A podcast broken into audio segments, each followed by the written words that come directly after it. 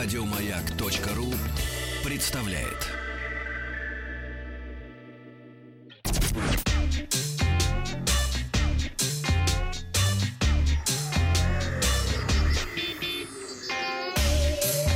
Страна транзистория.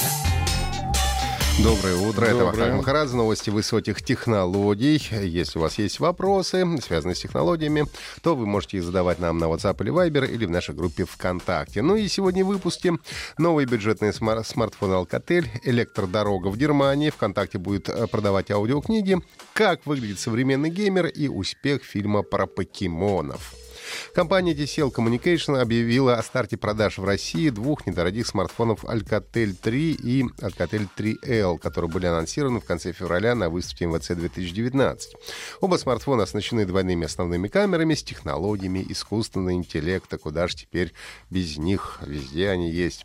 Alcatel 3 оснащен Super Full View экраном а, 6 дюймов производства TCL с U-образным вырезом под фронтальную камеру и разрешением HD+. Теперь это называется не каплевидный, а U-образный вырез. Есть функция разблокировки смартфона по лицу и сканер отпечатков пальцев на задней панели. Двойная основная камера с модулями на 13,5 мегапикселей а, поддерживает съемку в портретном режиме с эффектом боке. Как раз второй а, сенсор для этого и нужен. Также доступна функция постфокусировка для выбора точки фокусировки уже после того, как вы сделали фотографию. За производительность смартфона отвечает 8-ядерный процессор Snapdragon 439. Ну, а Alcatel 3 представлен в двух конфигурациях. Это 3 и 32 гигабайта, э, внутри, соответственно, оперативной внутренней памяти, и 4 и 64. Ну, а 3L — это более бюджетная версия. Смартфон также оснащен двойной камерой, четырехъядерным процессором, Snapdragon 429, 2 гигабайта оперативный и накопитель на 16 гигабайт.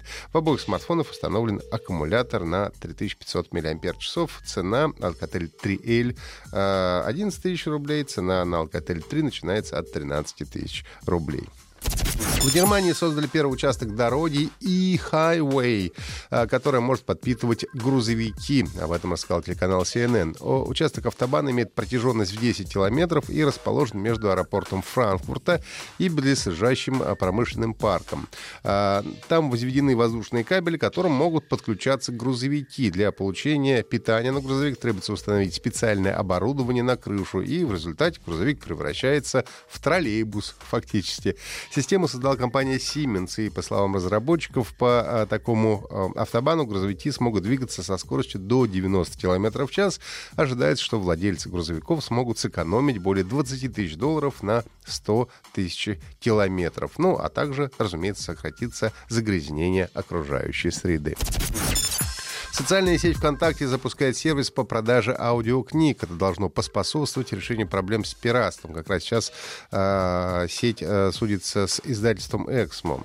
Разработчики сделают основную ставку на модель с подпиской. Для безлимитного доступа пользователю придется заплатить 299 рублей. Для сравнения, подписка у конкурентов, это Litres и Storytel, обойдется в 459 и 449 рублей соответственно.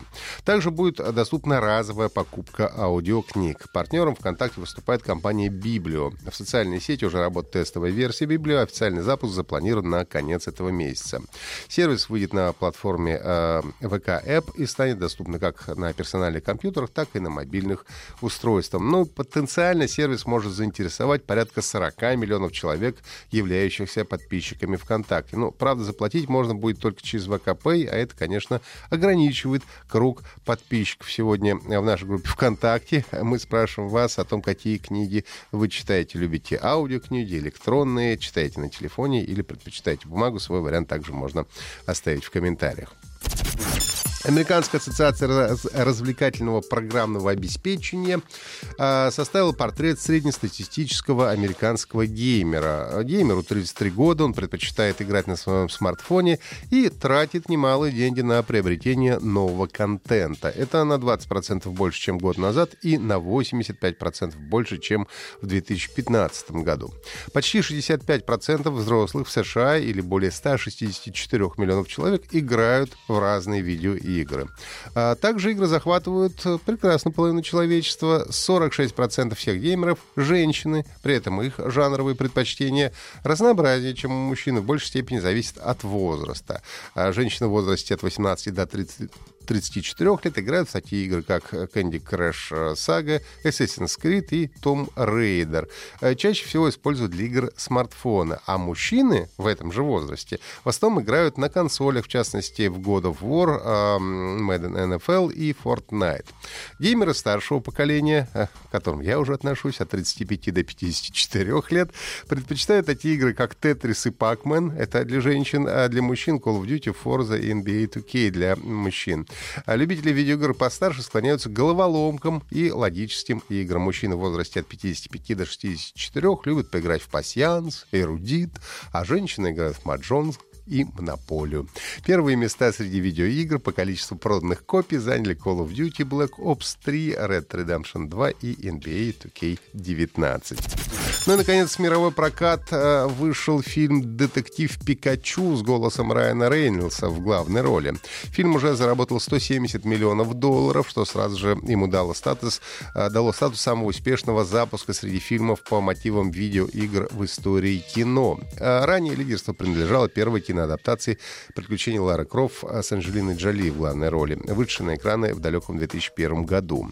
Но, несмотря на хорошую кассу, кинокритики оценили картину ниже же ее рейтинг на агрегаторе Rotten Tomatoes э, на данный момент составляет всего 63%. «Детектив Пикачу» выйдет на российских э, экранах уже э, завтра, послезавтра, в четверг, 16 мая. Это были все новости высоких технологий. Подписывайтесь на подкасты Транзистории на сайте Майка и в iTunes. Еще больше подкастов на радиомаяк.ру